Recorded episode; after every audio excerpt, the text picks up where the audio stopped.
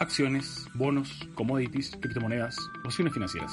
Compramos o vendemos. Las alternativas son muchas y aparecen todos los días, al igual que nosotros. Esto es El Inversor Diario, de Inversor Global Podcast. Una mirada a lo que nadie está viendo. Interés compuesto y dividendos. La fórmula perfecta. Por Juan Enrique Cadiñanos. Una de las preguntas que me han formulado más veces toda clase de inversores, tanto grandes como pequeños, es si el dividendo es algo positivo o negativo.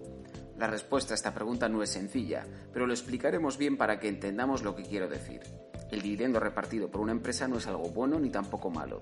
Cuando una empresa reparte un dividendo, lo que está haciendo es repartir parte de los beneficios generados por dicha empresa en un periodo de tiempo determinado, un año, un semestre, un trimestre o lo que sea. Normalmente se reparten uno o dos dividendos al año y en algunas ocasiones ninguno. El hecho de que hablemos de un beneficio obtenido por la empresa y repartido entre sus accionistas supone que no es un dinero que se encuentre en una nube o en un fondo externo a las cuentas de la propia empresa, por lo que dicha empresa, al repartir este dividendo, lo que está haciendo inevitablemente es descapitalizarse por lo que es un dinero que sale de las arcas de la propia empresa y como tal los precios de las cotizaciones de dicha empresa se ven afectados por el reparto de este dividendo.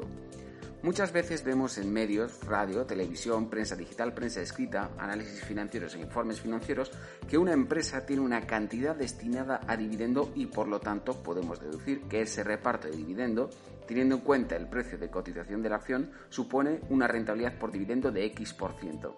Pero esto no es del todo cierto. La respuesta correcta en esto sería que la rentabilidad por dividendo de una acción es 0%.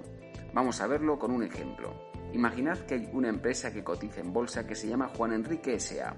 Esta empresa solo tiene una acción en circulación y esta acción la tengo yo y nadie más tiene acciones de esta empresa. Supongamos que esta empresa tiene una cotización de mercado de 15 euros y decide repartir ni es el dueño de la empresa el que nos regala este dividendo de su propio dinero.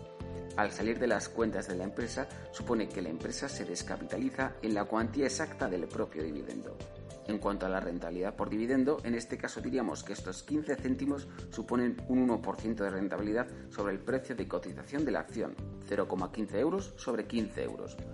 Por tanto, si se reparte un dividendo de 15 céntimos y la cotización es de 15 euros el mismo día del reparto de dividendo, esta acción automáticamente pasará a cotizar en 14,85 euros. 15 euros menos 0,15. Volvamos al accionista de esta empresa. Ayer tenía una acción que cotizaba en 15 euros. Hoy tiene una acción que cotiza en 14,85 euros más un dividendo recibido en cuenta de 0,15 euros. Si os fijáis bien, este accionista no gana ni pierde. Lo que obtiene en concepto de dividendo es lo mismo que pierde en el precio de la acción. Por lo tanto, tendremos que decir que la rentabilidad por dividendo real no es del 1%, sino del 0%. Por otro lado, es cierto que por fluctuación del mercado de esa acción, el precio puede volver a cotizar en 15 euros, pero también puede pasar a cotizar a 14.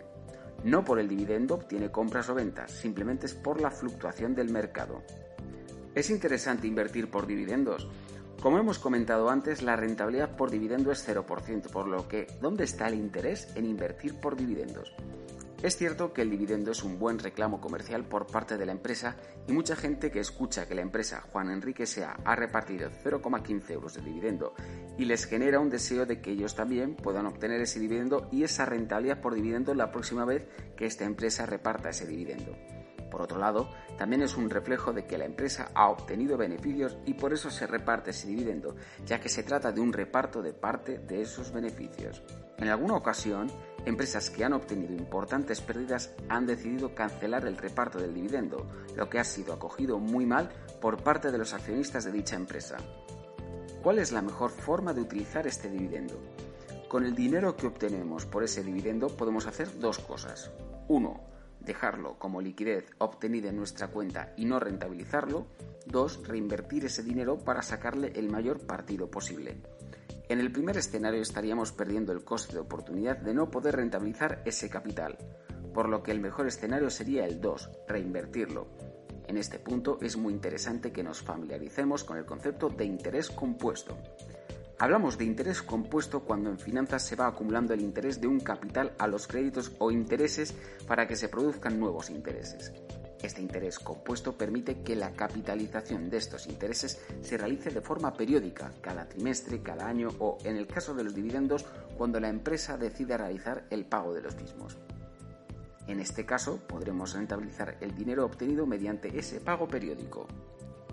Hay empresas que cotizan en el IBEX 35 y en el mercado continuo que tienen buenos retornos por dividendo y por tanto son inversiones interesantes de medio o incluso largo plazo. En general, podemos decir que invertir por dividendos es algo muy rentable a medio y largo plazo, pero es importante que tengáis claros los conceptos que hemos detallado aquí. Saludos cordiales, Juan Enrique Cadiñanos, para el Inversor Diario. Esto fue El Inversor Diario de Inversor Global Podcast. Puedes escucharnos de lunes a viernes en Spotify o Apple Podcast. Buenas inversiones.